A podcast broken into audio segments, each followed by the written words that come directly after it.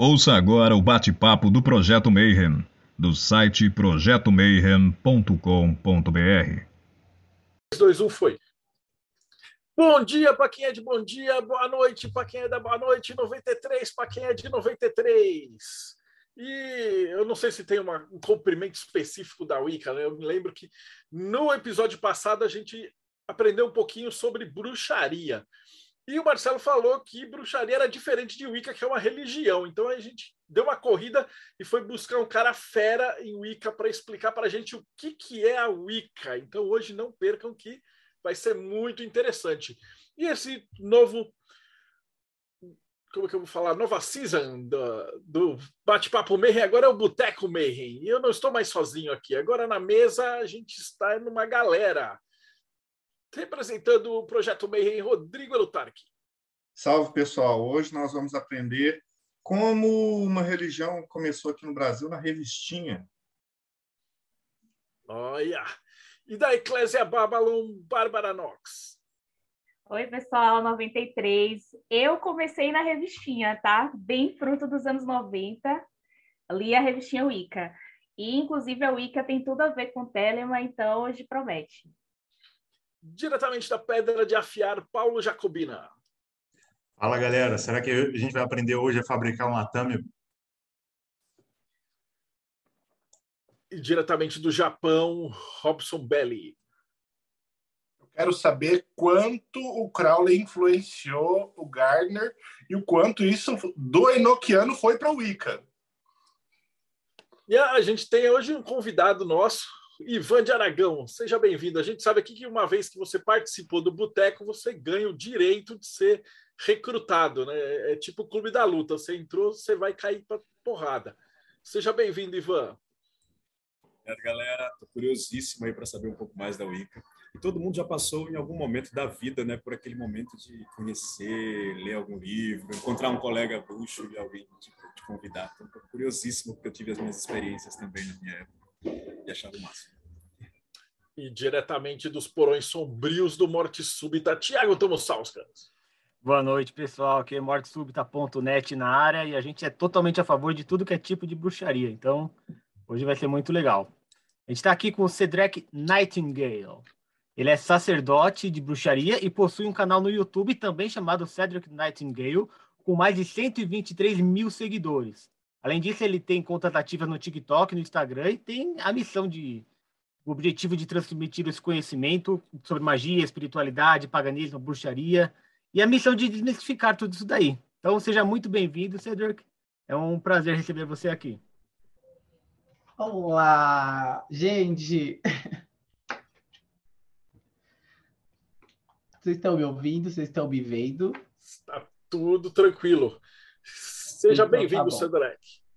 Obrigado pelo convite. É muito especial para mim aqui. Tem muita gente que eu acompanho, que eu gosto. Tô nervoso, não vou mentir, mas espero que a gente possa extrair o melhor. Ah, fica tranquilo. Você tem que responder a primeira pergunta que a gente faz para todos os convidados, que é por que é que você está aqui e não está na igreja? Como é que foi, foi a tua jornada? Como é que saiu da, de criança e tal e chegou até ter 120 mil negros no YouTube? Isso é muito louco, porque eu deveria estar na igreja. eu venho de uma família extremamente católica. A minha mãe é organizadora de encontro de casais na igreja. Eu cresci em, enfim, grupos de, de jovens, eu, enfim. Mas, é, com o decorrer do, do meu desenvolvimento enquanto ser humano, do meu desenvolvimento sexual também, quando eu comecei a ter noção de quem eu era enquanto né, uma figura que transa, e eu comecei a perceber que eu não era um menino hétero convencional e que, habitando aonde eu estava, eu seria um pecado de qualquer maneira. E eu sou uma pessoa que eu não, não me contento com meias respostas e com, com alguém falando que eu vou ser alguma coisa e acabou, sabe? Então eu comecei a buscar, eu comecei a buscar por outros lugares onde eu, minha sexualidade, os meus pensamentos, eles fossem sagrados, eles fossem livres, eles fossem, enfim, de alguma maneira parte de alguma coisa que também é divina. Então eu acho que dentro da minha busca enquanto indivíduo, eu acabei chegando na bruxaria. Você começou direto na Wicca, como é que Como é que você chegou? A Bárbara falou, ela pegou uma revistinha e tal. Então, Como é que você chegou na eu magia? acho que a gente é tudo da mesma época, né? Então, assim, tinham poucos livros, eu sou do interior, né? Eu sou de Sorocaba, então as coisas sempre foram muito difíceis de chegar aqui, a internet também demorou um tempo para chegar. Então, o que a gente tinha era alguns livros que ainda estavam sendo traduzidos e as revistinhas que tinham na banca. Então, o meu primeiro contato com a bruxaria foi sim através da, da Ed Van Feel, através da revistinha Wicca, e quando eu comecei a trabalhar, quando eu fiquei mais velho, aí eu comecei a procurar por covens, por grupos, por lugares onde eu pudesse aprender. Maravilhoso. Bom, acho que a primeira pergunta de todas seria assim, o que, que é o Wicca? Né? Como é que surgiu? Você puder falar um pouquinho para alguém que acabou de chegar, assim, de, o que, que é a Wicca? Que, qual que é a diferença também de Wicca para bruxaria? Toda Wicca é tá. bruxa? Toda bruxa é Wicca? Fica aí pra gente. Legal, legal, legal. Primeiro que sim, toda, todo wiccaniano é bruxo, né? Quando você é iniciado, você é iniciado bruxo e sacerdote, né? Uh, não tem como falar de Wicca se a gente não falar de um, de um senhor muito, muito diferentão, que é Gerald Gardner. Ele era maçom, ele foi da Golden Dawn, ele passou por um monte de lugares e através dele e de um suposto coven chamado Coven de New Forest, onde ele foi iniciado por uma bruxa chamada Old Dorothy. Ele começou a, a, perceber aquilo que ele entendia como bruxaria, né? Naquele momento que ele conheceu aquele grupo, que ele começou a participar das práticas com aquele grupo, ele falou: isso aqui é bruxaria. E a partir daí Gardner decidiu, de alguma maneira, trazer isso a público. Ele queria trazer o que, que a Old Dort fazia, mas, enfim, não houve ali um consenso. Então, ele decidiu trazer o que ele tinha, junto com o que ele aprendeu ali, a público, como que seria é, a Wicca. E, e, na verdade, ele nunca chamou o que a gente faz de Wicca, né? É, sempre foi bruxaria, ele sempre, ele sempre teve em mente que o que ele praticava era bruxaria. Só que como naquela, naquele período é, na Europa ainda algumas coisas eram crime, as pessoas podiam ser presas, como praticar ocultismo. Então ele preferia dizer que ele era um Wicca, que o praticante de alguma coisa era um Wicca, e acabou ficando é, desse jeito conhecido nas, nas mídias, enfim, depois que as coisas começaram a se popularizar. Bem, vamos, vamos, você comentou um pouco a respeito da sua sexualidade e uhum. a Wicca tem também a questão da magia sexual. Né? Tem uma passagem do Foucault, eu acho que é no, no primeiro volume da História da, da, Sexualidade, que ele comenta que é um pecado não estudar a sexualidade da, da do, dos ritos ocultos no final do século retrasado e no início do século passado, porque isso influencia muito a nossa sexualidade do tempo atual. A gente sabe que a gente veio de um período antes desse período onde a gente vai ter o Crowley, a gente vai ter o Gardner, que era um período muito puritano, né? dentro da uhum. era vitoriana, onde a gente tinha uma repressão muito grande quanto a essa questão da sexualidade. E ela começou a, a se romper um pouco, uma coisa tanto quanto modernista, que abarcou várias, várias ordens, de extravasar essa sexualidade. Como é que o Gardner trouxe isso para a Wicca? A gente sabe que ele teve muita influência do Crowley, mas ele deixou parte do, daquilo que o Crowley utilizava e ele transformou algumas coisas, como utilizar dentro de um casamento do, do, de um casamento mágico, a tame dentro do cálice para não ter relações uhum. sexuais, uma série de coisas. E como é que você vê a utilização dessa energia, é, dessa energia dentro da Wicca, por favor. Quando a gente fala de Wicca, a gente fala de um culto à vida, né? Então a gente vai pensar em duas polaridades energéticas que se chocam para gerar uma terceira coisa, ou o inverso, a gente vai pensar numa coisa, o the all, que vai gerar duas outras coisas, assim, vai gerar mais uma coisa e assim vai indo. Então, a ideia dessa energia sexual dentro, dentro da, da bruxaria, ela vem exatamente como uma representação desses dois polos opostos que existem em tudo dentro do nosso plano. É, e esse tudo é, gera vida. Então a gente não vai pensar só na sexualidade, mas a gente vai pensar nas questões tipo dia e noite, sol, lua, quente, frio e tudo que é oposto, mas encontra o seu, o seu equilíbrio. Então é, não tem como falar de Wicca se a gente não falar do culto à vida. Embora a Wicca tradicional ela tenha ainda muito uma questão muito heteronormativa, né? A gente vai ter outros grupos wiccanianos no futuro que vão explorar outras questões pensadas também na sexualidade, como por exemplo a The Minuan Brotherhood, que é uma, uma tradição de Wicca só para homens que se relacionam com outros homens. A gente vai ter também a Sisterhood, que são de mulheres que se relacionam com outras mulheres, e até mesmo tradições wiccanianas que são extremamente feministas, né? Como a Wicca diânica tradicional. A minha vez já? Acho que sim. É, eu quero fazer uma pergunta um tanto quanto polêmica e é um pouco um tabu assim na Wicca, que, que eu nunca ouvi alguém da Wicca me falar abertamente sobre isso. Eu nem sei se isso é uma questão ainda hoje em dia, mas o fato é que no livro das sombras do, do Geraldo Gardner lá atrás, além do, de tudo que se fala de, de atame, de dos, dos, do utensílio, dos itens, tem lá a questão do chicote.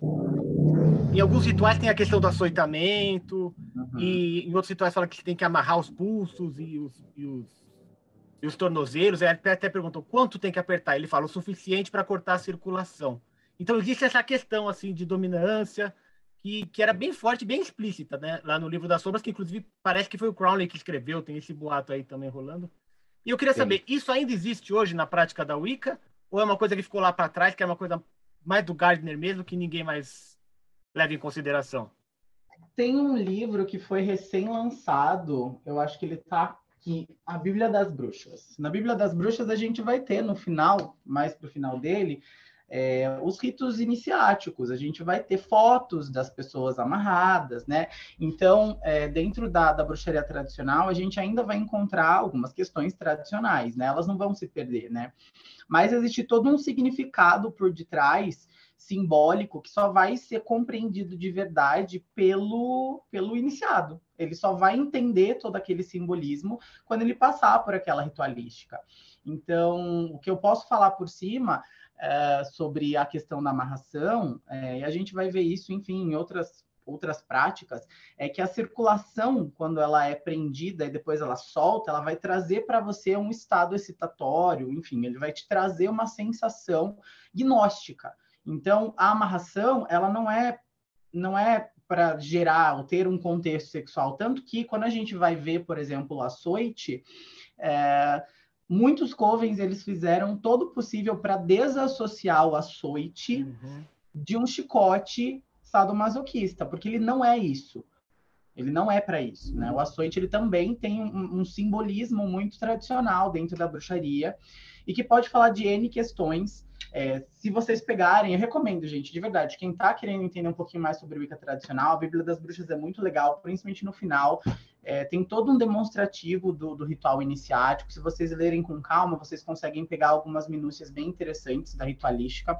Mas o açoite ele fala sobre a nossa transformação cotidiana, né? O que seria de um carvão né, para virar diamante, se ele não fosse suprimido, se ele não fosse apertado, esquentado até que ele se tornasse um diamante, né? Quem é o iniciado? É um diamante que vai ser lapidado no futuro, né? Então, toda essa questão é muito simbólica e a, a iniciação ela faz com que a gente passe por um processo, né, que alguns grupos chamam de noite escura da alma, onde a gente começa a confrontar a nossa sombra, onde a gente começa a confrontar coisas que a gente não confrontava no cotidiano. Então, cada cada grau iniciático vai trazer para o iniciado um mistério, vai trazer para o iniciado uma transformação, vai fazer com que aquele diamante que começou bruto no primeiro grau, talvez lá no terceiro se torne um belo diamante lapidado. Muito bom. Eu achei importante fazer essa pergunta porque quem ouve a Wicca de fora faz sempre aquela impressão de Wicca meio shopping center e é coisas bem muito. suaves e a gente sabe que é coisa muito mais profunda. E gostei Sim. da sua resposta. É bom ver que a gente que você sabe do que está falando com a gente. Muito bom. Eu vejo, eu vejo muito no TikTok, na verdade, isso, né? As pessoas, eu vejo aqueles posts assim, ah, eu comecei na Wicca, agora eu faço magia do caos. Aí eu paro e me pergunto, tá, mas você começou na Wicca onde? Que, que tradição que você foi postulante? Qual treinamento que você participou? Ah, não, só tava lendo. Então, calma, você só é um buscador, você não começou na Wicca. A Wicca é uma religião iniciática, você precisa encontrar um grupo que possa transmitir mistérios para você. Pô, aí você tocou num ponto sensacional. Eu queria voltar um pouco para trás que você falou, que a Wicca é uma religião iniciática, mas aí tem o lance, por exemplo, das revistinhas, de, de como uhum. surgiu, tinha em banca, uma galera comprando. Eu lembro que na época o pessoal vinha e falava assim: a gente, eu trabalhava com a Dragão, que era de RPG, então a gente, a gente trazia os meninos para o mal e a Ed Van Fel trazia as meninas para o mal, né? Com a revista da, da Wicca em Banca. E aí o pessoal falava, aí tinha uns puritanos que falavam assim: é, mas a Wicca não pode estar tá em revistinha, isso aqui. Aí eu falava assim, cara, cala a boca, eu prefiro que exista uma revista chamada Wicca Team do que uma revista chamada Evangélica Team. Então você tem que começar por algum lugar, mas aí você tocou nesse ponto da iniciação. Então, uh, se você pudesse voltar um pouquinho e falar assim, como é que ele que surge a Wicca no Brasil, um pouquinho da, das revistas de Wicca, e aí tinha essa galera que era uma quantidade enorme de gente que comprava essa revista. E aí, como é que passa disso para uma religião? Na verdade, a Wicca sempre foi uma religião, né? Uh, tem um livro de Gardner, que foi o que eu tenho aqui, é da Madra, da Bruxaria Hoje. Ele também é uma releitura de um dos primeiros livros que o Gardner escreveu. Tinha literatura já, gente. A, a, a, literatura sempre existiu. Gardner trouxe a literatura, outros iniciados trouxeram a literatura. É, não só uma literatura ficcional, através de romances, mas também uma literatura um pouco mais beabá. A gente vai ter esses livros, né, fora.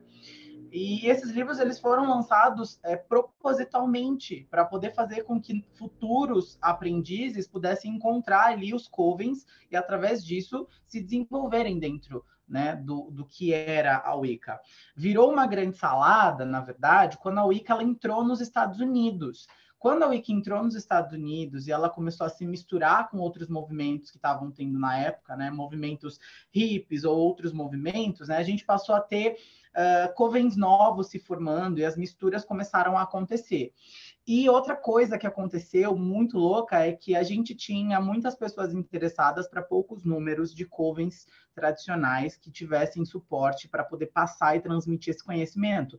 Então, é o que acontece como aconteceu hoje com aquela coisa dos arquétipos, gente. Uma pessoa joga na mídia, alguém acha legal e vai ganhar dinheiro, aí começa uma reprodução de, de porcaria e, enfim. Mas eu falo que, no fundo, é, é, mesmo essas coisas que, que quem está dentro de um grupo que é um grupo sério, olha e fala, hum, Pink Wicca, sabe, não é legal, foi, foi importante para muita gente. Eu mesmo, no interior, só chegava isso, gente, só chegava Edvan Feu. E hoje você olha ali a revistinha, você vê a salada que é.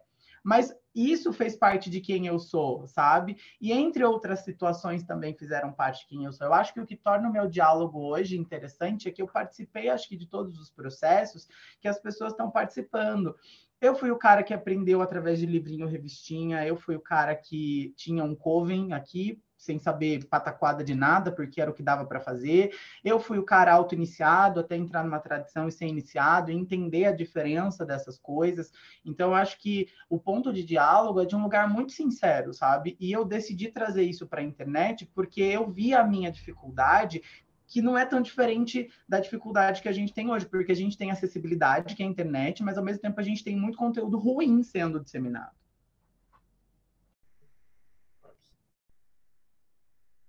É, eu vou voltar no ponto anterior, né, na questão da, da sexualidade, das polaridades, que eu, enquanto uma mulher feminista, também me incomodo muito, tenho muitos problemas com isso. E dentro de Telemann parece impossível as pessoas entenderem que mulher escarlate e besta são trabalhos mágicos, são funções mágicas e não estão ligadas ao a, a fêmea e ao macho da espécie humana. Mas enfim, como que isso funciona dentro da Wicca? Essa questão das polaridades feminino e masculino e como isso e como que isso se desenvolve dentro, por exemplo, de ordens, como você disse, que tem apenas homens, que tem apenas mulheres, ou que vão ter pessoas com vários gêneros diferentes. Qual que é o entendimento da Wicca disso?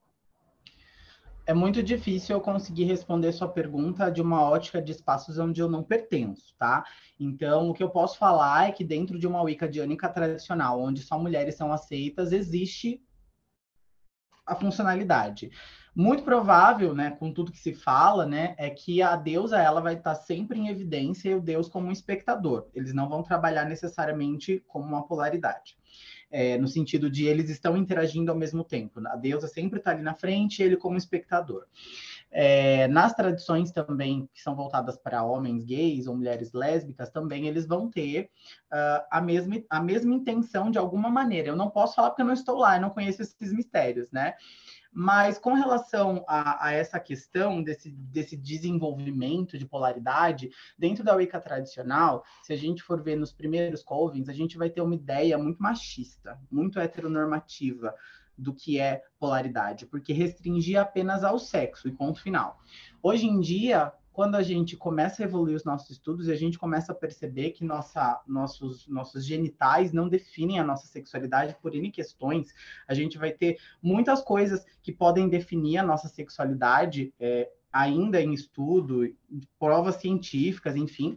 Então a gente vai começar a pensar novamente nessas polaridades. É, é um ponto muito sensível de diálogo para mim, porque eu faço parte da bandeira LGBT e eu levanto muito as questões de, de gênero para N gêneros, e eu penso uh, que se a gente está falando de uma religião ou de um processo de culto que fala sobre a natureza, tudo que está na realidade é natural, por mais que o outro não entenda. Então, é, existem pessoas que vão ter vivências das quais eu não faço parte, eu nunca vou saber como é. Então, eu preciso mostrar para elas como o meu sagrado funciona, para que ela encontre como esse sagrado entra em conflito com ela, afere de alguma maneira, para que através dessa análise e através de processos de teste a gente consiga fazer com que essa pessoa nos mostre o sagrado dela. Porque eu não posso impor para ela algumas questões de sagrado. Então, o que eu faço hoje, né, é tentar tirar a ideia do masculino e feminino. O que eu tento e trabalho no meu canal é sempre falar de ordem e caos. É sempre trazer uma polaridade que ela não é tão sexual no sentido é, heteronormativo. Ela existe e não tem como a gente tirar, porque a base dela está ali. Então a gente precisa pegar as pessoas que estão interessadas, ensinar para essas pessoas como aquilo funciona para que essas pessoas, depois de passarem por toda a jornada, elas possam dar uma, uma devolutiva do que machucou, do que não fluiu, e daí, a partir disso, gerar experimentação. Só assim a gente consegue evoluir. Então, a gente, eu, eu penso assim, e os grupos que eu conheço também não têm problemas em admitir. Uh, para esse, esse trabalho experimental, para a gente poder ver como essas polaridades elas se encaixam dentro da magia. Te respondi? Sim, eu acho que o caminho é por aí mesmo, é por experimentação. Isso é algo que a gente, dentro das propostas que eu sigo em Telema, a gente também faz, né? Então, a gente vê muito isso hoje em dia, por exemplo, com a galera que retira os gêneros ou retira sim, sim. O, os papéis marcados, por exemplo, dentro de ritos muito clássicos, como a missa gnóstica, né? O Liber 15 de Telema.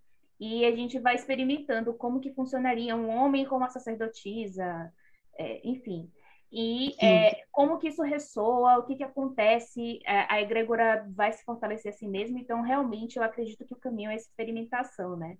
Porque a, a gente, gente vai é, a, a gente vai sair dessas esferas que são só psicológicas, onde a gente tenta trazer espiritualidade para um viés 100% psicológico, e a gente vai começar a pensar nessa espiritualidade como espiritualidade. Então, se a gente não tiver esses testes e essas experimentações, a gente nunca vai conseguir fazer com que a espiritualidade que a gente pratica, ela consiga evoluir para outros níveis. Não, a gente vai continuar praticando a mesma espiritualidade que estava lá em, sei lá, 1900 bolinha, sabe? É, e o mundo não é mais esse, e a não. espiritualidade existe na matéria, né?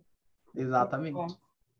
Eu vou cortar rapidinho, Robson, que você, você falou em, É que tem uma pergunta no chat, que você falou que você é de uma tradição e tem de outras tradições e tal, e às vezes o pessoal que está escutando, como a gente às vezes fala de maçonaria, os caras falam, ah, mas maçom não é tudo igual. Não, tem um monte de rito. É. Então, Ica não é tudo igual? Também não, tem um monte de tradições. Então, explica para a gente assim, o que, é uma tradição e quais são as principais que existem no mundo e no Brasil.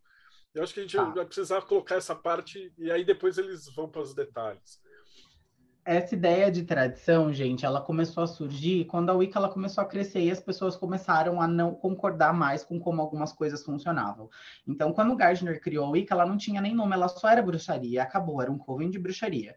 Quando aquilo começou a expandir, começou a crescer, a gente vai ter pessoas que vão atingindo outros níveis, vão atingindo seus terceiros graus e elas vão se mudar, elas vão viver a vida delas e elas vão levar as práticas com elas. Consecutivamente, vão surgindo outros covens até surgir outras tradições Depois de Gardner surgiu a tradição alexandrina e depois da tradição alexandrina foram surgindo outras, mas a, a princípio, se a gente for pensar nas religiões, na, na, religião Wicca, a gente vai ter primeiro a Wicca gardneriana, em seguida a gente vai ter a Wicca alexandrina, é, e depois disso os outros covens eles vão acabar surgindo dessa, dessa, dessa ponte. Mesmo os alexandrinos, eles vieram de alguma maneira dos gardnerianos em, em algum momento.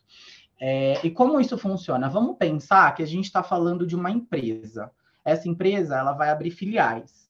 Ela tem um código de conduta que vai ser explicado no treinamento dessas filiais. Mas a partir do momento em que essa filial é estabelecida numa outra cidade, ela já perdeu ligação com onde está, aquele código de conduta ele pode se adequar, ele pode mudar, ele pode, enfim. Se a gente for pensar, por exemplo, no McDonald's, se você for no McDonald's em outro lugar do mundo, você não vai encontrar os mesmos lanches que você vai encontrar aqui no Brasil porque cada lugar do mundo vai ter a sua cultura, vai ter a sua imersão.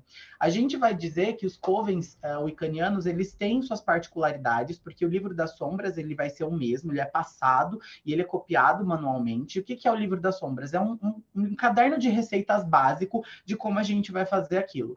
Então, existem ali movimentos, existem ali consagrações, existem ali rituais que são passados a partir do momento que alguém é iniciado, e aquele conhecimento ele é transmitido de iniciado para iniciado apenas.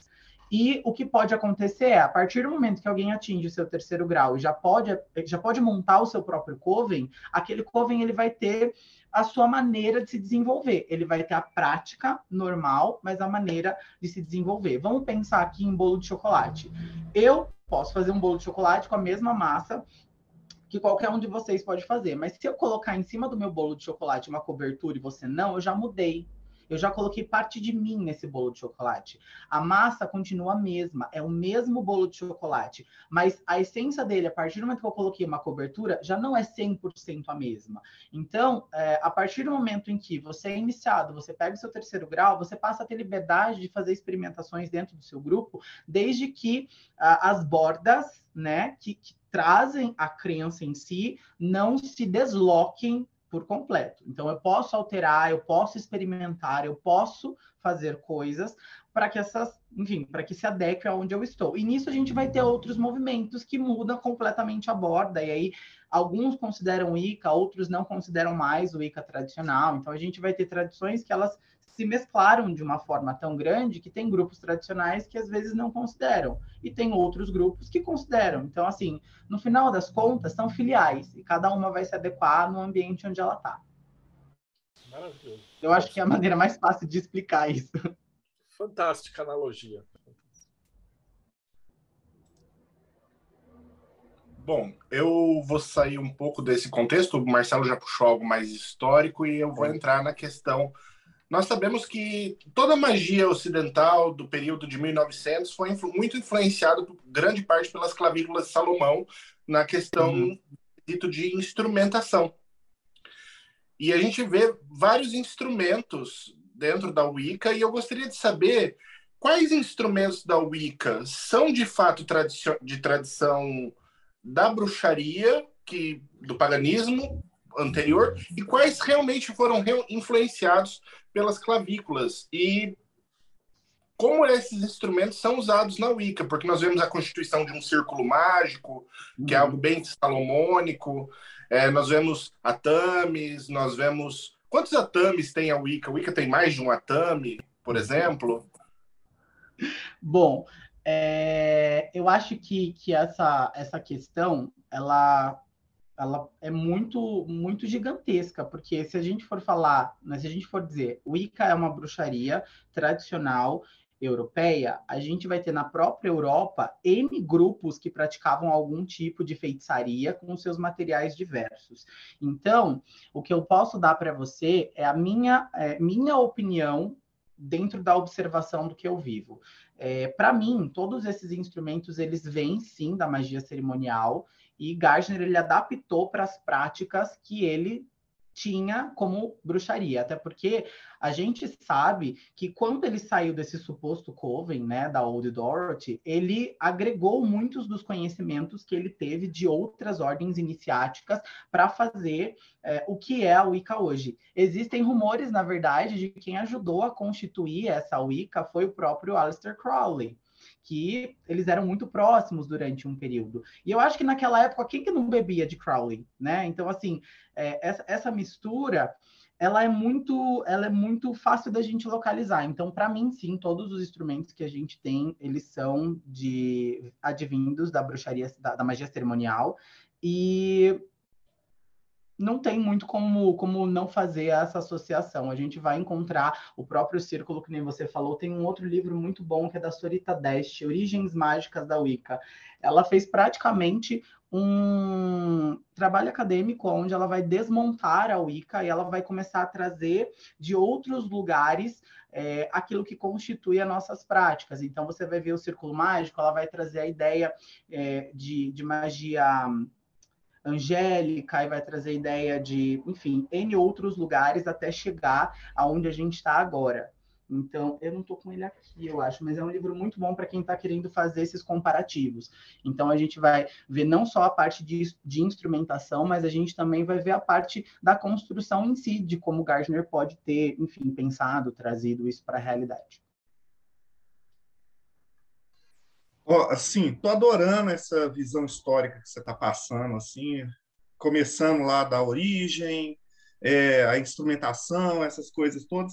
Mas eu queria, assim, saber a sua opinião, a sua visão, porque todo mundo que viveu nesses últimos anos aí passou um pouco essa moda da Wicca, estudou. Eu mesmo estudei, peguei na internet lá no começo dos anos 2000 material, imprimi, fiz uma apostila, estava estudando, achando legal, mas nunca fui mais do que isso.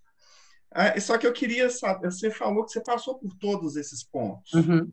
E aí eu queria assim, uma contextualização histórica, assim, desculpa, é, é, de cada um desses períodos que você passou e como está hoje, só para eu ter uma linha do tempo.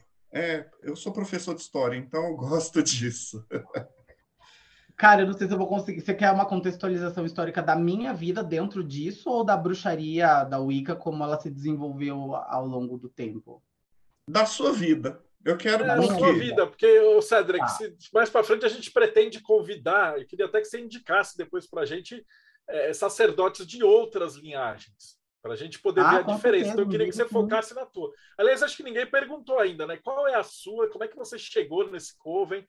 Ficou faltando essa parte. É, então. assim, porque o mais importante é a sua opinião, a sua visão de como você está fazendo isso, como você está vivendo isso, porque isso vai cair no YouTube, muita gente vai ver e vai se espelhar. Entendeu? Certo. Quando eu tinha mais ou menos os meus 15 anos, eu comecei a ter as minhas dúvidas com relação à sexualidade. Foi aí que eu conheci a Wicca da Ed Van. É, nesse período, até eu, até eu me tornar maior de idade, o que eu praticava era o que a gente considera de Wicca eclética, né? Que é aquela mistureba de um monte de coisa, um monte de escritor, um monte de tradição para tentar desenvolver alguma coisa. Uh, eu comecei a buscar por, por tradições e por grupos que pudessem, enfim, ter é, algum treinamento iniciático. Eu acho que eu já estava com os meus 19, 20 anos. E encontrei a tradição Caminhos das Sombras em Brasília. Hoje em dia eu entendo essa tradição como uma tradição também eclética, porque eu vejo que muito do que, do que era o Wicca tradicional se perdeu, mas ela teve uma boa fundamentação, porque a, a construtora da, da tradição, né, quem desenvolveu a tradição, veio de, de grupos diânicos, que vieram de, que veio de uma pessoa que trouxe muito da Wicca para o Brasil, que é o Claudinei, Claudinei Prieto. Ele foi o primeiro a trazer a Wicca para o Brasil de uma maneira é, firme, e ele também hoje é um dos que mantém é, as principais tradições wiccanianas das tradicionais com ele. Então ele vai ter linhagem indiânica, ele vai ter linhagem gardneriana, ele vai ter linhagem é, Minos, da Minon Brotherhood. Então, é, querendo ou não querendo, meio que todo mundo veio dali. A minha tradição, como eu disse, hoje que eu tenho contato com outros grupos tradicionais, eu vejo que é uma tradição muito mais pro eclético do que pro tradicional. Uh, fiz um treinamento de mais ou menos uns dois anos e meio, quase três anos, e fui iniciado na tradição Caminhos das Sombras. Agora eu não lembro a data, é, mas depois, se vocês quiserem, tem uma fotinho lá no meu Instagram, quando eu comecei novamente a fazer postagem com a foto do, da minha iniciação, enfim, foi muito mágico para mim. E daquele momento em diante eu comecei a minha trajetória como um, como um iniciado. E chegou uma hora que eu também rompi laços com a tradição, porque ela já não fazia mais sentido para mim, e eu comecei a me comunicar e buscar conhecimento com outros bruxos, e felizmente eu fui acolhido é, pela comunidade pagã. Hoje, lá no canal, é, a maior parte dos, dos sacerdotes de grupos, enfim, tradicionais, ecléticos, já passaram por ali. E eu tenho hoje no, no, na minha trajetória, acho que a responsabilidade de levar as pessoas de encontro com um conhecimento que seja realmente mais conciso, porque senão é isso que você falou. Todo mundo chega, imprime uma coisa, compra um livro, compra o outro, mas se você pegar todos os livros de todos os escritores, eles são é, a mesma coisa escrita de maneiras diferentes, porque é só a ponta do iceberg, para que você possa, a partir daí, buscar um grupo mesmo, uma tradição mesmo, e aí participar de um processo é, onde você vai efetivamente se tornar um iniciado um dia. Esse processo vai ter prática, esse processo vai ter leitura, esse processo vai evidenciar várias coisas em você até que você entre efetivamente é, para aquele coven. E aí sim você tem acesso aos mistérios mais profundos. A gente não pode esquecer também que a Wicca é uma religião é, de vivência, né? ela é uma religião de, de grupo, ela é uma religião que traz para a gente muito essa questão tribal, tribalista. Então, muitos dos mistérios eles são vividos dentro do seio do coven, porque são as coisas que aquele grupo estão passando passando. Então, o sagrado se manifesta através do sacerdote da sacerdotisa que estão regendo aquele grupo, e aquele sagrado toca todas as pessoas dali para que aquelas pessoas possam melhorar, desenvolver e tornar a sua vida melhor, né?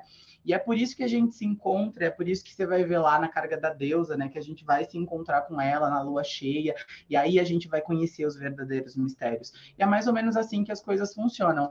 Então, o que eu posso dizer para você disso, pensando também na minha história, é que se as pessoas querem conhecer de verdade o que é o Wicca, elas precisam procurar iniciados, elas precisam procurar tradições. Elas precisam procurar grupos que sejam idôneos e grupos que tenham linhagem. É, a linhagem é uma coisa muito importante dentro da bruxaria, porque a gente consegue rastrear de onde vieram esses iniciados. E mesmo que um coven ou outro sei lá, algum escândalo aconteça, alguma corrupção aconteça, porque a gente vai falar de, de, de, humanidade, a gente vai falar de pessoas que usam a religião, que é um poder também, para, enfim, é, sucumbir seus prazeres, né? Então a gente tem sim grupos que não são tão idôneos e a gente consegue, através da linhagem, rastrear a idoneidade desses grupos e ver se aquele sacerdote, se aquela sacerdotisa, se aquele iniciador é realmente um iniciador válido, né? Se ele tem mesmo uma linhagem que vai chegar até Gardner. É, assim, adorei a resposta e queria des pedir desculpa por o resto do povo aí tá com a mão levantada, Ivan, Bárbara e Paulo. Vou, já vou emendar outra pergunta. Como não cair numa roubada? Como não cair numa roubada? Primeiro, eu acho que observar a comunidade. Eu acho que essa é a primeira coisa. É, os iniciados os iniciados, eles não são muitos e eles se conhecem. Então, assim, eles, eles se conhecem. Não adianta você falar, ah, iniciado é, ful, é iniciado, fulano é iniciado da gardneriana, mas ele não tem nenhum gardneriano adicionado, ele não tem nenhuma ligação com nenhum outro estrangeiro, sabe? Ninguém segue que é importante. Você não vê movimento, então isso é, isso é muito suspeito, né? Uh, então, assim, eu acho que a primeira coisa é você analisar a procedência. Eu odeio isso, eu odeio de verdade essa coisa da carteirada, sabe? Ah, eu vim de tal lugar. Mas, infelizmente, a gente está num mundo onde as pessoas se aproveitam de N fragilidades para poder, enfim, né? Então, a, a primeira coisa que eu digo para as pessoas é: primeiro, conheçam os espaços aonde vocês estão indo. Uh, não sei aonde eu vou procurar, na minha cidade não tem coven. Ótimo, não tem coven, então guarda um dinheiro, começa você a viajar, vai para São Paulo. São Paulo hoje é um dos seios assim da Wicca. A gente vai ter todos os tipos de coven tradicional é, que você pode encontrar. A gente tem o próprio Claudinei, que ele é uma, um, um, nome né, da Wicca no Brasil, ele tem um museu de bruxaria, e no museu de bruxaria é um, um seio de tradições, ali você tem iniciados de todas as tradições possíveis, é um lugar idôneo. Então, assim, infelizmente, a gente não vai ter é, processos que são 100% online, a gente pode ter sim covens que, que possibilitam a facilitação do treinamento. Então, uma coisa ou outra, ela pode ser online, mas os rituais, os encontros, a bruxaria é presencial, gente. A bruxaria, é, não tem como a gente fazer a energia do espaço é, passar pela internet. Não dá para a gente trazer os mesmos processos que a gente passa dentro de um, de um ambiente ritualístico num ambiente à distância. As pessoas não se conectam assim. Então, a primeira coisa que eu digo para você que está procurando aí um, um, grupo não tem na sua cidade, é guarda um dinheiro e vai procurar então um grupo que talvez você seja a pessoa que vai trazer o grupo para a sua cidade. Porque é assim que funciona, né? Não é chamado de buscador à toa. A gente está buscando conhecimento, a gente está indo até alguém que foi até algum lugar. A Wicca só chegou no Brasil porque alguém saiu do país e foi trazer de lá de fora a semente para cá. Então, isso é muito importante, prestar atenção nas pessoas com quem você dialoga prestar atenção no conteúdo que você consome, prestar atenção naquelas, naquelas pessoas que ficam fazendo igual testemunha na porta de casa às seis da manhã. Você quer entrar para o meu coven? Não é assim que funciona. Você não vai receber de um, de um coven, de uma tradição idônea, um convite formal para entrar. Você se candidata. É, você manda uma carta escrita para esse grupo. E daí, talvez você seja aceito ou não. Talvez você passe um ano inteiro é, em contato com esse grupo para ver se você não é maluco para entrar dentro do grupo, entendeu? Então, assim, tem, tem todo esse processo. É, é sensacional isso que você falou, porque tem tudo a ver com a maçonaria, né? E o Gardner veio dessa parada da maçonaria. Hum. E a gente vê na internet aqueles picareta. Na maçonaria é mais clássico, aparece aquele picareta que um dia eu vou socar ele na rua, falando: venha ser maçom, venha. Na Wicca eu imagino que deve ter a mesma coisa, deve aparecer os caras que falam assim: você foi selecionado pelos Wicca, venha ser Wicca. Também, isso também muito, não existe, tem, né? Não, tem curso que as pessoas vendem. Elas vendem curso completo de Wicca com a sua iniciação no final. Meu Deus, sabe? Tipo, é, e, e não tem muito como a gente mudar isso, não tem o que a gente fazer. O que, o que a gente pode fazer é falar assim: isso não existe. É furada. Outra coisa também, né? Não se cobra por treinamento wiccaniano. Não se cobra. Você não vai entrar numa tradição e a tradição vai cobrar uma mensalidade. Pode ser que a tradição ela peça uma ajuda de custo para comprar uma vela, para pagar, um, pagar uma conta de luz, alguma coisa dentro do processo, mas religião a gente não vai cobrar pelo processo. A Wicca não é assim. Então, tem isso também. Se, se chegarem para você falar, ah, você tem que pagar uma mensalidade para aprender o Ica, já, já tá errado, porque não faz parte dos princípios icanianos. Então, assim, é muito complicado. Pode ser que você, se você está vindo de um lugar e você tenha que ficar num espaço, né? Por exemplo, vou citar aqui, não sei como funciona, mas um museu, eu vejo que talvez iniciados de alguma maneira devam auxiliar em alguma coisa, é. pelo menos para ritos básicos, ah, né, com gente? Com certeza, porque então, você deve pagar aluguel, ter água, faxineira, sim, então, assim, uma parada mas ninguém vai ficar pagando mensalidade. A Wicca não funciona assim. Então é outra coisa que eu já falo para as pessoas. Você está entrando num grupo onde as pessoas estão cobrando de você uma mensalidade para poder se desenvolver, está errado. Existem grupos que vão cobrar valores simbólicos, sei lá, 30, 50 reais para uma manutenção esporádica de alguma coisa que vão fazer, mas mensalidade, 800, 500 reais, está completamente errado. Wicca não é um curso, gente, é uma religiosidade, uma religião. A gente vai trabalhar aquilo dentro das nossas vivências. Nossa, Drake. Cara, muito bom te ouvir. Antes de fazer a minha pergunta, é só comentar que foi muito legal ver essa evolução da Wicca através dos tempos, né? Porque eu, 16 anos atrás, quando eu conheci a Wicca, era aquela coisa de todo mundo ler livros isoladamente e tentar fazer as auto-iniciações. E aí você uhum. tinha. Eu encontrei um pessoal que, tipo, todo mundo querendo fazer um cover, mas não tinha ninguém iniciado, entendeu? Era todo mundo querendo se auto-iniciar e fazer um cover. Obviamente não deu nada, não foi para frente. Sim. E é muito legal ver esse desenvolvimento, conhecer um pouco mais sobre as tradições. E a minha pergunta vai justamente atender um pouco da curiosidade que eu acredito que muitos dos que estão assistindo aqui têm, né? Queria que você falasse um pouco mais sobre os deuses que são cultuados na Wicca. E ignore os fogos aqui, que a noite de São João tá bombando. Tá Mas um pouco disso. Falar sobre os deuses que são cultuados na Wicca. E se tem diferenças entre uma tradição e outra, como funciona isso? Se tem diferenças entre os deuses que são cultuados, enfim. Certo. É, primeiro, sobre o negócio da auto-iniciação, acho muito legal trazer, porque tem um cara que ele foi o culpado por trazer essa história de auto-iniciação. Na verdade, a gente começou a ter alguma picuinha, né? Então, assim, a gente vai ter, por exemplo, aqui esse livro. Eu acho que todo mundo já viu o livro completo de bruxaria do Raymond Buckland. Ele foi o cara que trouxe a ideia da auto-iniciação, sabe?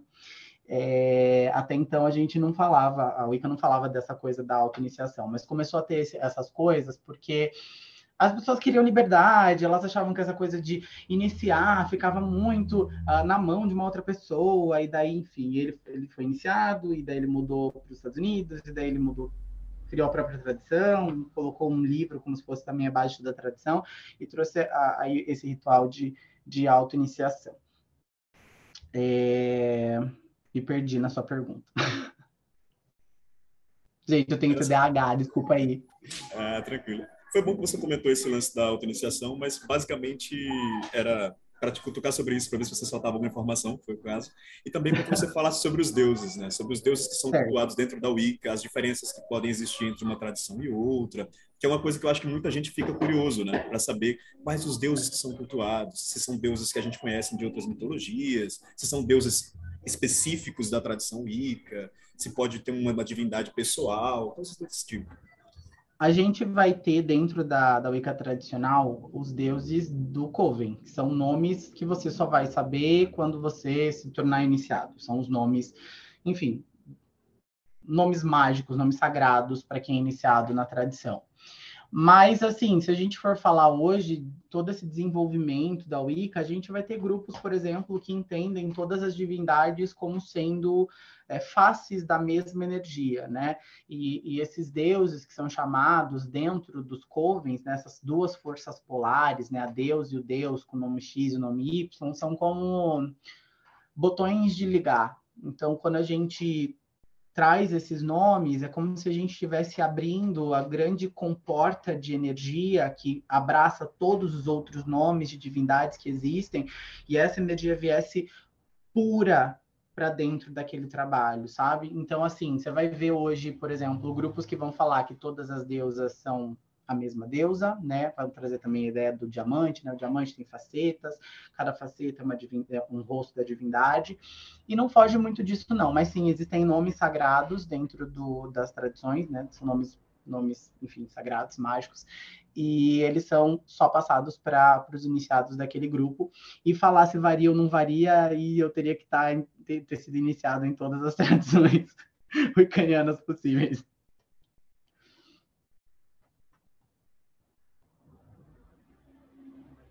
Posso? É, então, eu vou fazer uma pergunta que talvez seja polêmica. Vamos ver. É, eu queria que você comentasse qual que é a sua visão e opinião sobre o, a, a, a suposta antiguidade histórica de muita coisa dentro da Wicca e que hoje em dia a gente já sabe que não é, e que na verdade nunca foi, muita coisa foi inventada mesmo, né? E claro que as tradições elas são importantes, a gente tem tradições, linhagens, etc. Mas é... por que que algumas pessoas insistem tanto em justificar historicamente aquilo que não tem justificativa histórica sendo que uma tradição, uma crença poderia tranquilamente justificar, né? Por que, que ainda existe essa coisa dentro, pelo menos, de alguns círculos, de algumas páginas, né, wiccanas, e como que você vê essa questão?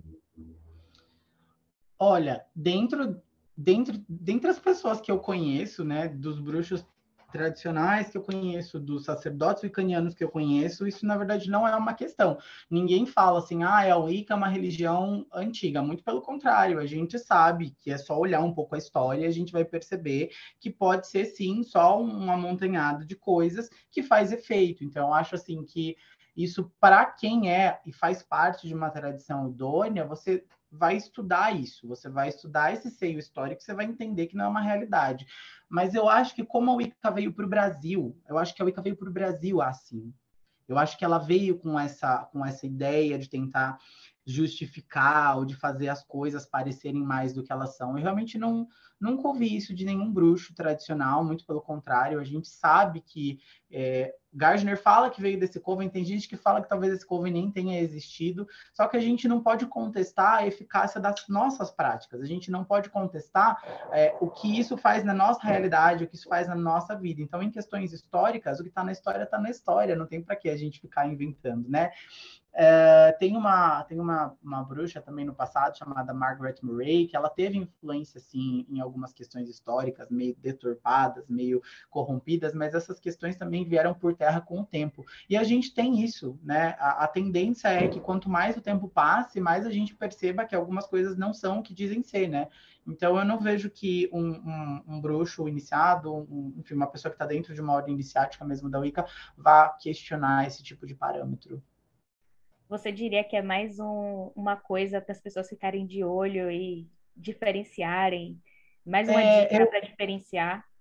Eu acho que sim. A gente, a gente pode falar que alguns grupos eles vão tentar trazer algumas remanescências é, históricas. A gente, quando fala de bruxaria tradicional, né, quando coloca é, a Wicca como bruxaria tradicional europeia, a gente também vai colocar ela no pacote de algumas práticas tradicionais culturais, a gente também vai falar de algumas questões folclóricas. Então, pode ser que algumas pessoas queiram se apropriar dessa ideia de que existem práticas que são folclóricas dentro dos processos de bruxaria, que não necessariamente dizem que essa é uma religião que ela permaneceu e continuou. Não, mas existem práticas ali que são históricas. E a gente vai ter outros grupos que fazem magia que têm por, por ideia é, reavivar algumas práticas históricas. A gente vai ter aí N grupos, a gente tem processos aí gregos, né? Tem grupos que vão trazer essa ideia de reavivar, né, os cultos gregos. Então, assim, eu não vejo que isso fuja muito do habitual. Então, os grupos tradicionais, gente, se você está dentro mesmo de, um, de uma tradição, de um coven idôneo, que você consegue checar e ver a linhagem e tudo mais, né?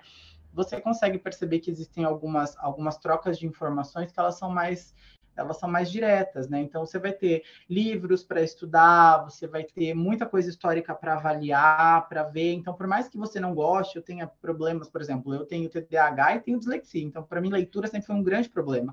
Mas ainda assim, o Coven está sempre disposto a conseguir tentar deixar o mais confortável para o praticante conseguir se desenvolver. Então, é, nos meios tradicionais eu, eu nunca ouvi, na verdade, isso. Muito pelo contrário. É a primeira vez, acho que isso está chegando para mim, assim. É, porque, na verdade, assim, eu nunca me envolvi com Wicca, né? Eu nunca fui Wiccana. Mas o que eu já vi muito por aí é as pessoas, por exemplo, tentando justificar uma suposta antiguidade de linhagem mesmo, né? O que não faz o menor sentido. E provavelmente pessoas não iniciadas também. Mas eu acho muito importante marcar isso porque eu acho que realmente é uma coisa que é muito visível no discurso. Uhum. Então, se você encontra esse discurso por aí, você já automaticamente coloca o seu pezinho atrás, Exatamente. né? E fica de olho, tipo, de onde que essa pessoa está vindo, por que, que ela está falando isso, por que, que ela nega a ciência, né? Então, tipo... Uhum. Não, não dá, não dá. A gente, a gente não pode... A, a, nossa espiritualidade ela não pode ser cega, a nossa fé nunca pode ser cega. Eu acho que todo todo bom sacerdote ele tem que ter os dois pés no chão porque senão ele não consegue também separar o que o está acontecendo dentro da própria realidade. Os processos espirituais, eu acho assim que a gente também tem um movimento de cientifização da espiritualidade. Eu acho que as pessoas elas querem quantificar, elas querem, sabe, botar a, a, a espiritualidade dentro de um pacote que também não é o pacote dela. Eu acho que tem duas coisas, elas podem caminhar juntas, mas chega uma hora que elas não se misturam. Então não tem como a gente a gente falar assim, ah, é um treco antigo. Não tá. Tem coisas que são novas. A gente fala, né, tipo, bruxaria moderna, já, já, é, já é o termo, uma bruxaria moderna. Aproveitando o gancho né, que a, a Bárbara trouxe e o Rodrigo também, para poder é, explicar para o nosso público e para o público em geral, mesmo aquele que não, não queira entrar na Wicca, mas eu já conversei com pessoas que têm um certo preconceito com grupos no qual você vai falar que você vai entrar em transe porque a pessoa acha que ela vai perder o controle. E na Wicca a gente tem várias práticas que vai buscar esse transe em si. Se for permitido, você pode comentar um pouco, não sobre o ritual em si, mas sobre a questão do, do transe, explicar para o público em geral o, como é que ele funciona, para que eles tenham esse contato com, com essa ideia do transe e talvez a, a gente consiga diminuir esse preconceito que eles, por acaso, possam ter. Eu acho que a maior parte dessa mistura é porque a gente tem um negócio chamado puxada da lua, que é quando o sacerdote invoca a deusa sobre a sacerdotisa. Ela não tá, a deusa não tá entrando no corpo dela, sendo, ela não está sendo possuída pela deusa, mas naquele momento dentro daquele ritual, aquela sacerdotisa representa a deusa. Então, quando a gente traça o círculo mágico, a gente está criando um paradoxo de existência. A gente está falando que nós criamos o nosso mundo dentro do mundo e que o macro e o micro naquele momento estão juntos. A gente está trazendo a vida para dentro do círculo, pensado na deusa e no deus que dançam dentro do círculo. Então, a gente traz sobre a sacerdotisa, traz sobre o sacerdote essa visão é, que é uma visão arquétipica. E a partir desse momento, a magia se faz presente. Então, assim, o transe que eu acho que as pessoas confundem muito são os nossos processos gnósticos. É quando a gente precisa entrar num, num processo, num estado alterado de consciência para que a magia ela possa acontecer. E, e, isso não é mediante um espírito e uma entidade que vai possuir a bruxa, mas a gente vai ter técnicas de respiração, a gente vai ter N técnicas que vão possibilitar a bruxa estar num estado alterado de consciência para que a magia possa acontecer. Magia não se faz sem estado alterado de consciência.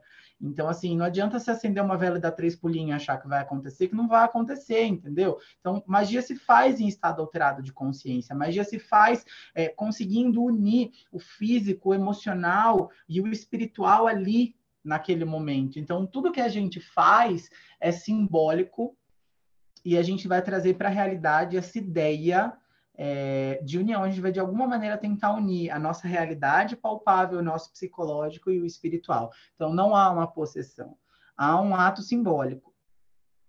Cedric, é, eu não posso deixar de comparar isso com a forma Deus, praticada por uma ritualística. Seria isso? A gente pode dizer que sim, a gente pode dizer que é uma assunção forma deusa, porque você está dentro de um círculo mágico que você está falando que é o seu mundo, e que a partir do momento que você traça o círculo e é o seu mundo, que você cria dentro dele é realidade. Então, sim, é um tipo de, de, de processo de assunção forma deusa. Se a gente quiser comparar com outras práticas, a gente pode dizer que é bem parecido. Legal. Muito obrigado pela resposta. Deixa eu fazer uma outra pergunta massa. A Wicca, como religião, ela tem outros rituais também? Por exemplo, o equivalente de batismo, casamento, funeral. Você podia falar um pouquinho dos rituais da Wicca? Se tem, quais são? Sim. Como funciona? É, esses rituais que a gente vai ver, por exemplo, em alguns livros mais modernos, eles surgiram também com a ideia da modernidade.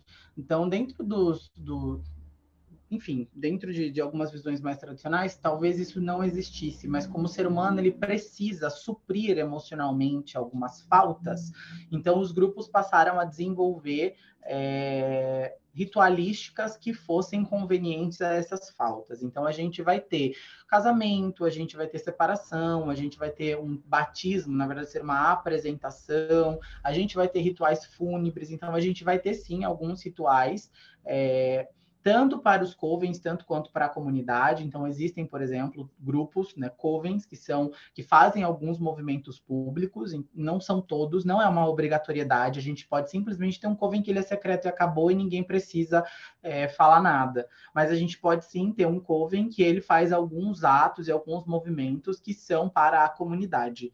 Então, sim, a gente vai ter casamento, a gente vai ter é, separação, a gente vai ter batismo, a gente vai ter ritual de morte, então a gente vai tentar suprir essa dor para a nossa comunidade. Nós somos iniciados bruxos sacerdotes. Sacerdotes primeiro de nós mesmos, né? Porque a gente não precisa que outra pessoa dirija a nossa fé. Mas a gente também é sacerdote porque se a gente tem uma comunidade carente de, de, religiosidade, a gente também pode exercer o nosso papel enquanto vozes da divindade e trazer para essas pessoas conforto. Então, alguns sacerdotes gostam e exercem isso de uma maneira mais pública. Fantástico. Voltei. Uh, primeiro, deixar claro que estou adorando a sua entrevista. Parabéns. Ah, Você né, uh, é uma opinião de todos nós, né, aquilo que eu estou comentando. E aproveitando a sua presença, eu sei que você já respondeu isso de certa forma em outros comentários seus.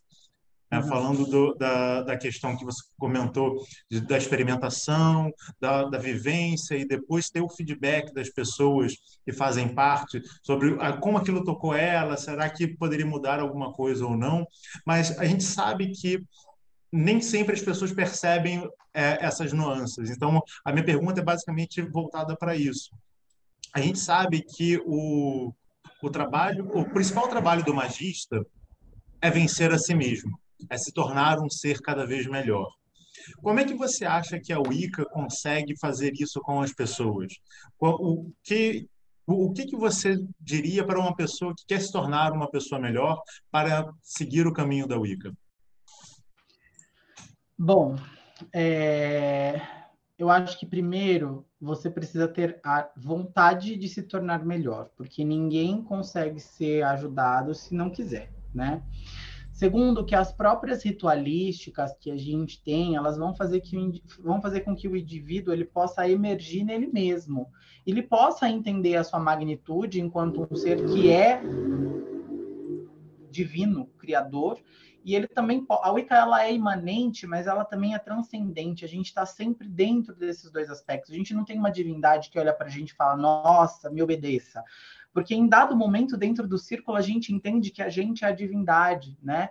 Então eu acho que esse processo também é um processo muito empoderador. Como eu disse, é, cada cada grau iniciático vai fazer com que alguma mudança mágica ali aconteça, né? Seja essa mudança mágica numa questão psicológica, onde você vai ter uma expansão de consciência vai alterar a sua realidade, ou seja no nível físico, né? Então, não é necessariamente a Wicca em si sozinha, mas é a união é, que, que a religião propõe com esse sagrado que não é um sagrado tóxico, que não é um sagrado abusivo, que é um sagrado que procura a libertação.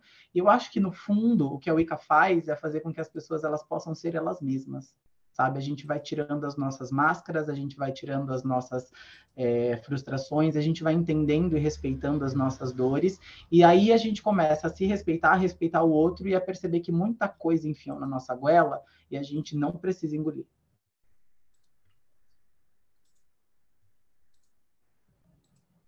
Gostaria de saber, é, na qualidade de uma religião instituída, né, se existe alguma restrição para os praticantes de Wicca no sentido do contato com outras linhas iniciáticas, com outras ordens ou até outras organizações.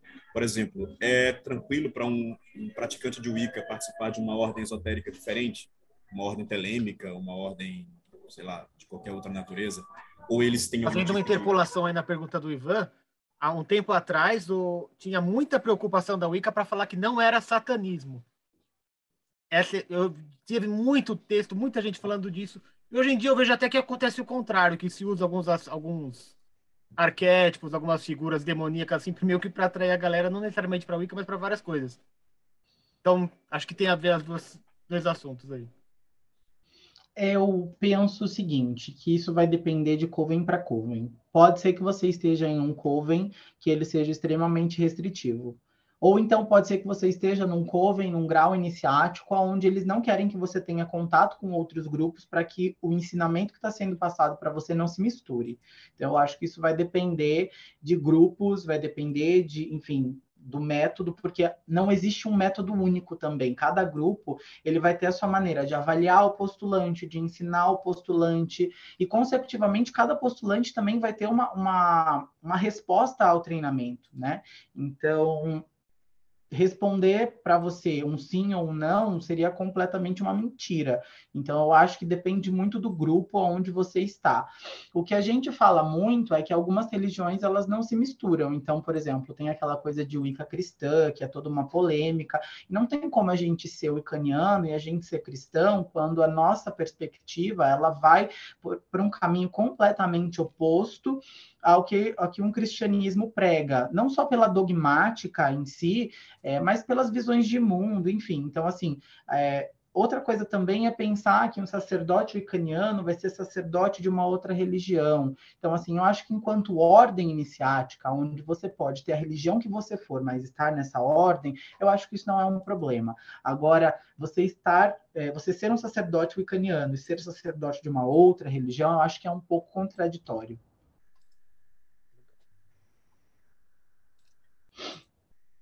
Deixa eu emendar um negócio. Existe algum dogma ou também varia de, de coven para coven? Não, não. É, na verdade, se a gente for pensar em dogma, esse dogma ele foi um dogma trazido bem errado, na verdade. Eles falam do três vezes três, né? É, na verdade, a, a Wicca é uma religião que fala sobre vida, é uma religião que conhece os ciclos. Se a gente conhece os ciclos, a gente sabe que tudo que a gente faz, de alguma maneira, retorna para a gente. Então, faz o que você desejar. É, sem a ninguém prejudicar. Então faz o que você deseja, mas toma conta de que o que você faz causa uma reação. Então acho que o único dogma que a gente vai ter é esse, né? Prestar atenção na nossa realidade, que aquilo que a gente faz, ele vai se tornar é, uma bola de neve que às vezes a gente não vai conseguir suportar. Então assim, pensar nessa nessa dogmática que a gente vê muito na, na, nessa, nessa Wicca mais eclética, né? Ai, o 3x3, ai, é, enfim, essas coisas que o pessoal traz meio cristão, né? Para assustar, assim, as pessoas e não, isso não existe dentro da Wicca. Existe, sim, a compreensão de que tudo que a gente faz vai gerar um peso na nossa realidade, na do outro, enfim. Mas acho que o único dogma, se a gente for pensar, é esse, faz o que quiser, sem ninguém prejudicar. É, eu vou trazer uma pergunta aqui do chat. Primeiro, assim, o chat está todo mundo falando que está adorando ouvir você, poderia ouvir por horas. Ah. Tá uma maravilha. Aí o Rubens é, colocou aqui. Eu entendi a explicação da puxada da lua. Mas existe trabalho com incorporação na Wicca? Não. Não existe nenhum tipo de trabalho com incorporação é muito difícil, na verdade, a ideia de entidade, né, dentro da Wicca, ela não é usada. A gente trabalha diretamente com forças criadoras, a gente trabalha com uma energia divina. Então, assim, trazer uma entidade para o corpo da bruxa, dentro das práticas wiccanianas, não faz sentido. Então, não, não existe um trabalho de incorporação. Aliás, se você está num grupo que tem um trabalho de incorporação, cuidado. Ah, isso é legal de, de falar. Mas a bruxaria pode ter, né? Eu, não, eu estou dizendo, na verdade, eu estou te provocando, porque eu, quando eu fui iniciado, em 89, o grupo que eu estava, eles tinham incorporação. Mas aí depois, depois de 30 anos, né, quando a gente estava entrevistando o Caragan, ele conhecia uhum. os, os, caras e depois eu perdi contato com eles tudo.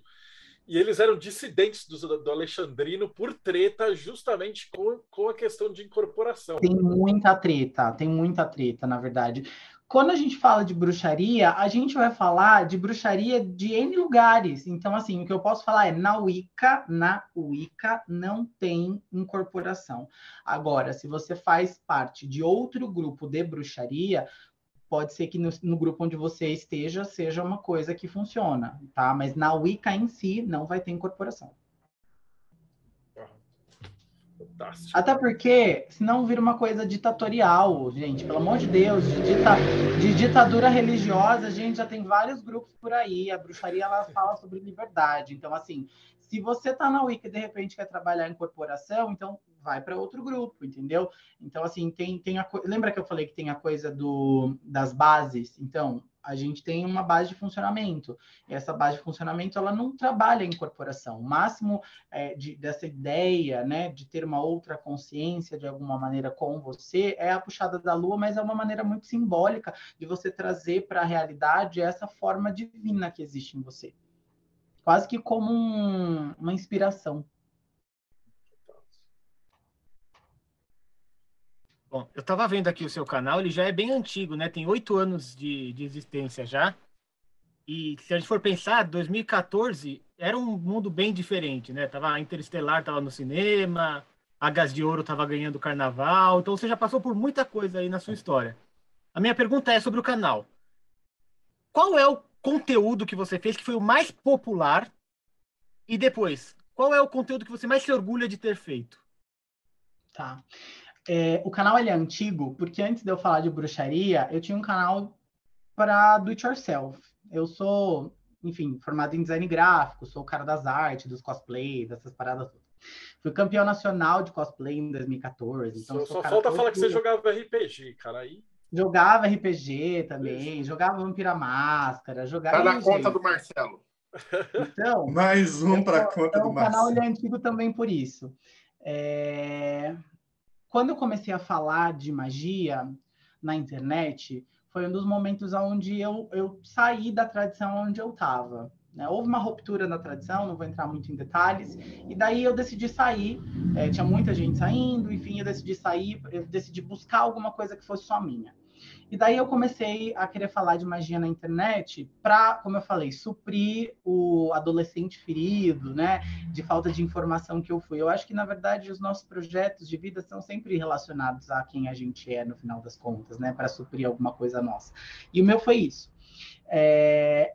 O que eu mais me orgulho hoje não é necessariamente um vídeo, mas eu acho que o que eu mais me orgulho é ter conseguido montar uma comunidade de pessoas que mesmo não ficando, né? Porque eu falo que o meu canal é como se fosse um farol. Então, ele vai mostrar a luz, aí algumas pessoas vão vir só para se esquentar e depois elas vão embora, outras pessoas vão vir, elas vão comer, vão descansar, ficar um mês, dois e encontram o caminho delas, e outras pessoas elas podem ficar por mais tempo. Então, é, eu acho que essa liberdade da bruxaria, essa verdade das pessoas serem quem elas são, é uma coisa que eu me orgulho muito dentro do que eu construí. Por isso que eu falo que dentro do canal a gente vai ter iniciados de grupos distintos, a gente vai ter uma galera eclética que faz um trabalho muito bom, com uma galera que é tradicional, que também faz um trabalho muito bom, entendeu? E eu acho que isso é possível. É muito difícil, tá? É muito difícil. Isso não é fácil, porque a gente tem pessoas que têm visões ainda muito quadradas, tem pessoas que têm visões muito extrapoladas da realidade. Então, assim, é muito difícil. É, mas eu acho que é isso que eu me orgulho. Eu me orgulho de ter conseguido criar uma, uma plataforma onde não é para mim. O canal se chama Cedric Nightingale, mas não é sobre mim, sabe? É sobre outras vivências e, e, enfim, uma comunidade de pessoas que querem se transformar e poder ver essa transformação também, tá? Então, eu, eu, eu vi pessoas que chegaram sem desistindo de tudo e hoje em dia estão trabalhando em multinacional, realizando o sonho delas, sabe? Então, isso é o que me orgulha muito. E o conteúdo, acho que mais Cara, a gente tem a mainstream, não adianta. A gente tem, a gente tem conteúdos que a galera consome. E eu falo então, isso porque conteúdo... todo conteúdo tem a parte da isca e a parte do anzol. Por isso que eu perguntei é. o mais popular e o, e o que você mais se orgulhou de fazer eu acho que o conteúdo que eu mais me irrito até hoje, eu falo que merda, por que, que eu fiz, mas que bom, por que, que eu fiz, foram vídeos sobre amarração e adoçamento e pacto. Foram os três vídeos que eu fiz sobre essas questões. E eu fiz num viés muito explicativo do que é isso, sabe?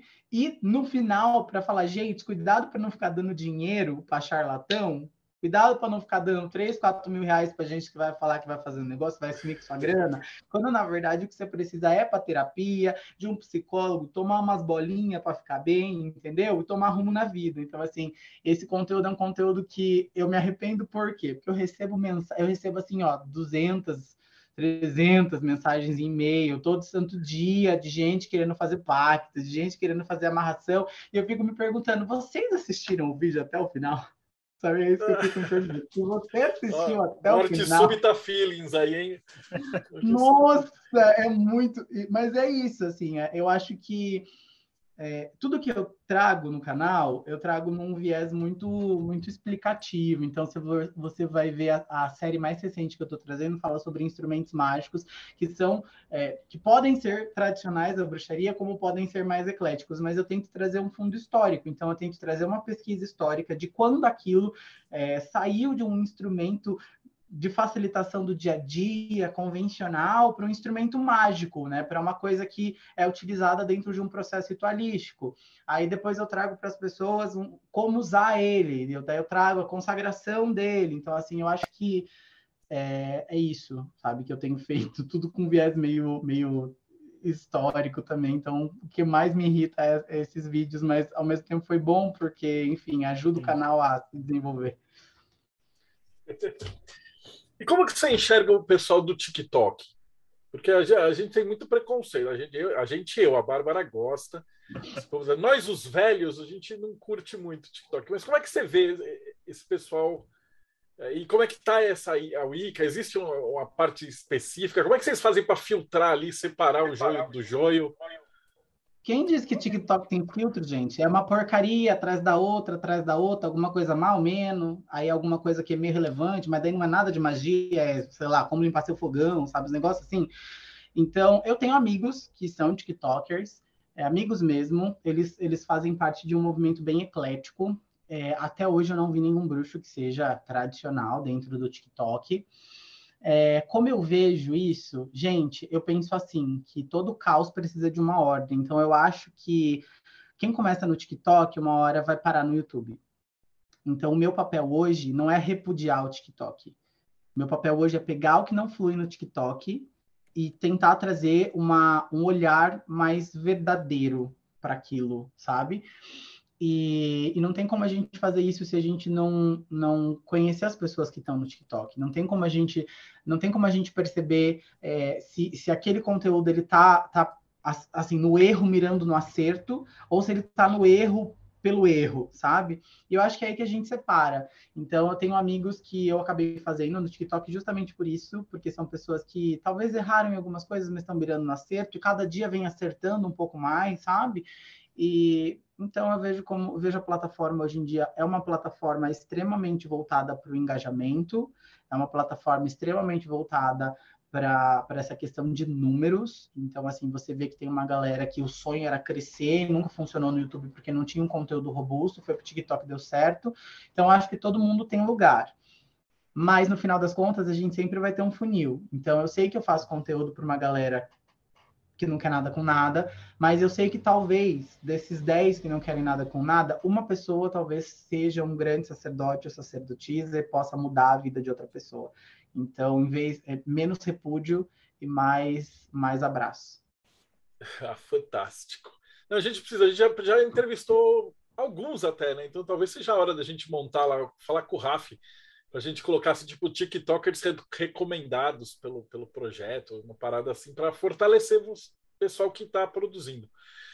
Cara, tava faltando uma última pergunta que a gente faz para todo líder religioso, que é Ai, o seguinte: na sua opinião, o que, que acontece depois que a gente morre? Ou na, na, opinião da Wicca, na opinião da sua tradição e na sua opinião tá. pessoal? Tá. O que, que acontece depois que a gente morre? É... Alguns grupos wiccanianos eles sempre vão falar sobre a questão da reencarnação, né? A gente morre, reencarna e a gente vai voltar novamente para as pessoas que a gente amou para poder amar de novo, né? Outros não pensam tanto assim. Eu, né?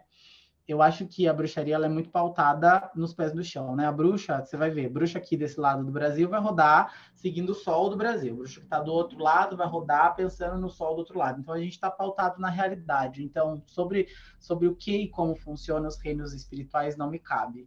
Me cabe usar a espiritualidade para melhorar a minha vida enquanto eu tenho vida, do que me preocupar demais com o que vai acontecer do outro lado, sabe?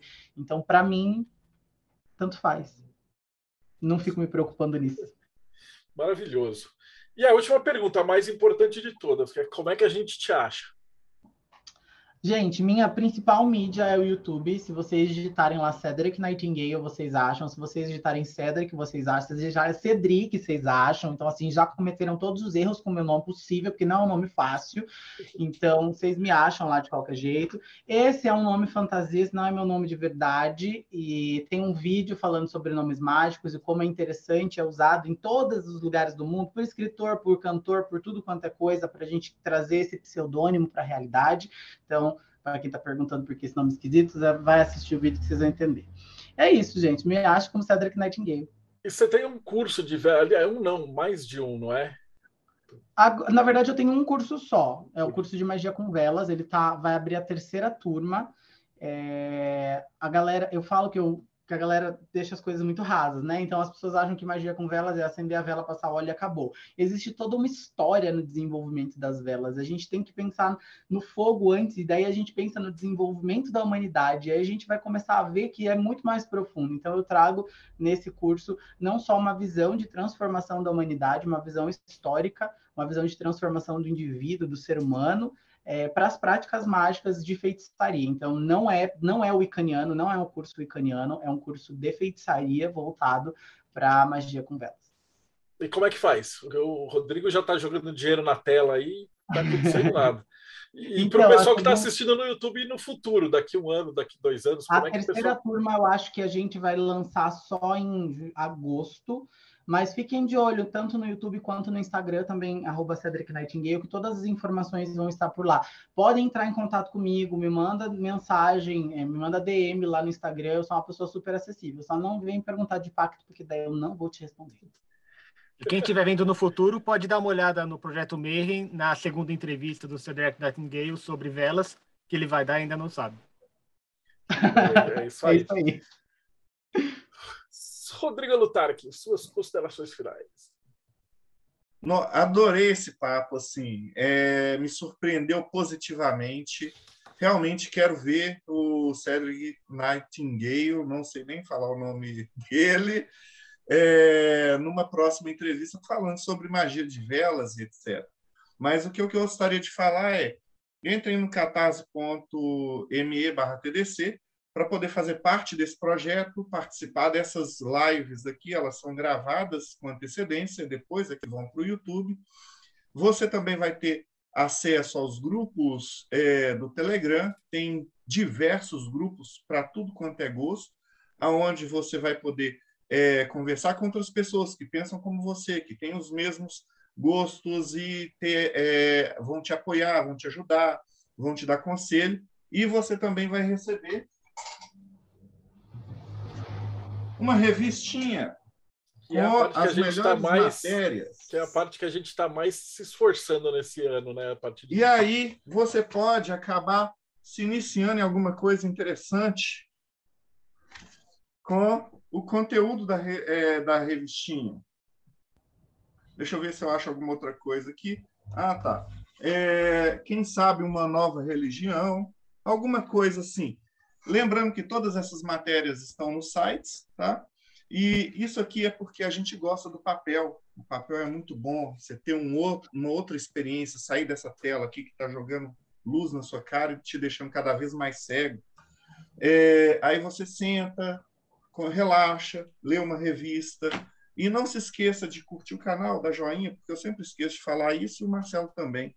E outra coisa, fazendo parte do canal, você vai ter acesso aos projetos doidos do Marcelo, aonde vai ter acesso a vários conteúdos únicos e livros interessantes para poder participar. Oh, foi show de bola essa propaganda. Ele tá ficando profissa nisso aí, hein? Valeu, Rodrigão. Ivan de Aragão, suas considerações finais. O Ivan não tem, o Ivan é do Projeto Mayhem também, mas ele tem uma banda. Isso aí, adorei a palestra, foi muito legal ouvir o Cedric. Eu estava até cuidando já o, o, YouTube dele, achei muito legal. Foi um prazer também ver esse desenvolvimento, né? Porque eu nunca mais tinha lido nada sobre o Wicca, tinha tido um contato pequeno milênios atrás. E aí, de repente, foi legal ver como a coisa tá, tá interessante ainda, tá esse frescor aí, essa coisa iniciática mais enfatizada, né? Então, adorei. E fazendo o jabá, né, da minha banda. Quem quiser seguir lá uma banda mistura do death metal, com uma coisa mais melódica, Silent Vanity, você encontra, na verdade, no meu Instagram. Então é colocar Ivan de Aragão, que é mais fácil, e aí já evita esses nomes diferentes e estranhos né, que podem confundir. Então, procura lá no Ivan de Aragão que você acha meus projetos musicais e a gente bate um papo. Paulo Jacobina, da Pedra de Afiar. Obrigado, Cedric, mais uma vez. Adorei a, a, sua entrevista, a sua participação aqui.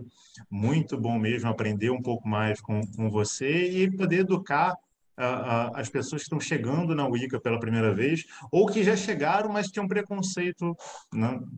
Bem legal mesmo a sua entrevista. E aproveitando também para poder fazer o, o, o meu jabá, se você quer se conhecer um pouco mais, aprendendo sobre os, com os temas mais, mais diversos possíveis, para poder vivenciar a filosofia de maneira aplicada, de maneira prática, dá uma olhada no canal do Pedra de Afiar no YouTube. E até a próxima. Ah, os caras tudo chique agora, todo mundo profissa. Vai lá, Robson Belli, não me decepcione. nokiano.com.br Para quem quer conhecer um pouquinho mais sobre magia nokiana e a tradição grimorial, quiser entrar mais por essa vertente mais tradicional, procura por enoquiano.com.br ou lemegueton.com.br. Se você não conseguir, lembra do Grimório do Ars Goécia, que você tanto gosta e quer fazer seu pacto, e procura lá o nome e digita o nome do livro .com.br, vocês vão encontrar o nosso projeto sobre Goécia também, mas não só sobre isso. Ok, pessoal? Bárbara Knox, considerações finais. Antes de falar, só vou deixar um pensamento aqui para vocês.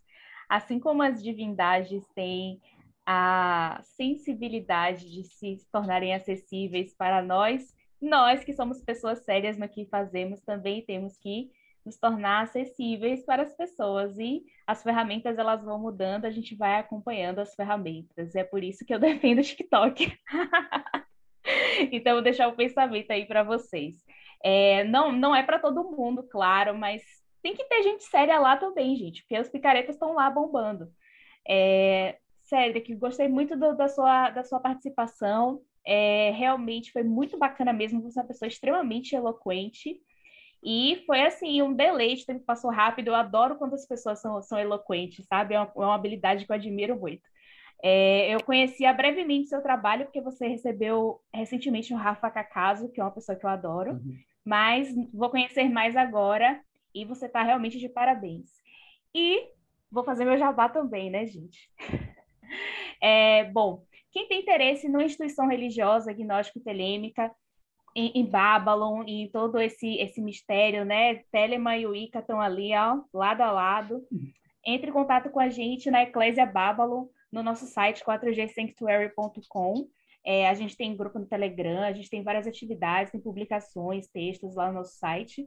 E também, se tiverem dúvidas ou quiserem saber mais, podem entrar em contato direto comigo no meu Instagram, vesta.nox. É isso aí. E por último, mas não menos importante, o irmão gêmeo malvado do Teoria da Conspiração, Morte Súbita. Tem o Ica no Morte Súbita?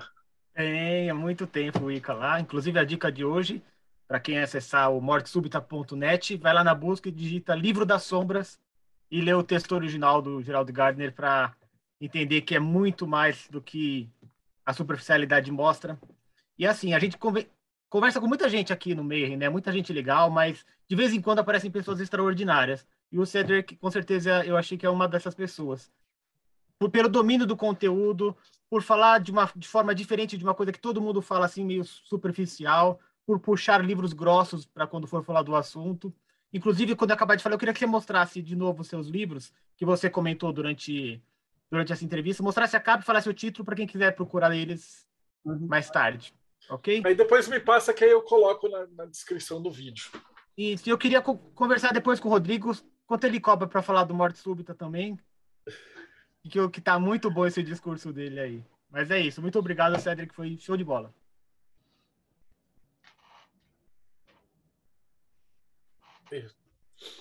Não esquece de mostrar os livros pra gente. Ah, sou eu agora? Gente, os livros que eu falei para vocês, ó, para vocês entenderem um pouco mais sobre o Ica, acho que o Bíblia das Bruxas é muito legal.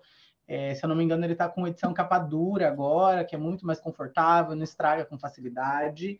É, para vocês conhecerem também os primeiros trabalhos do Gardner, eu recomendo Bruxaria Hoje, para vocês lerem.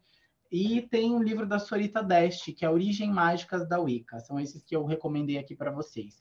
Ó, recomendo que primeiro vocês leiam a, a, Bíblia das Bruxas, depois vocês vão para Origens Mágicas. Se vocês forem para Origens Mágicas, vocês vão entender bulhufa do que está rolando ali. Então, quando você olhar a Bíblia, você vai entender toda a contextualização histórica, a ideia de sabá, a ideia de ritual, graus iniciáticos, instrumentos mágicos, etc. Aí você vai lá para o da Sorita.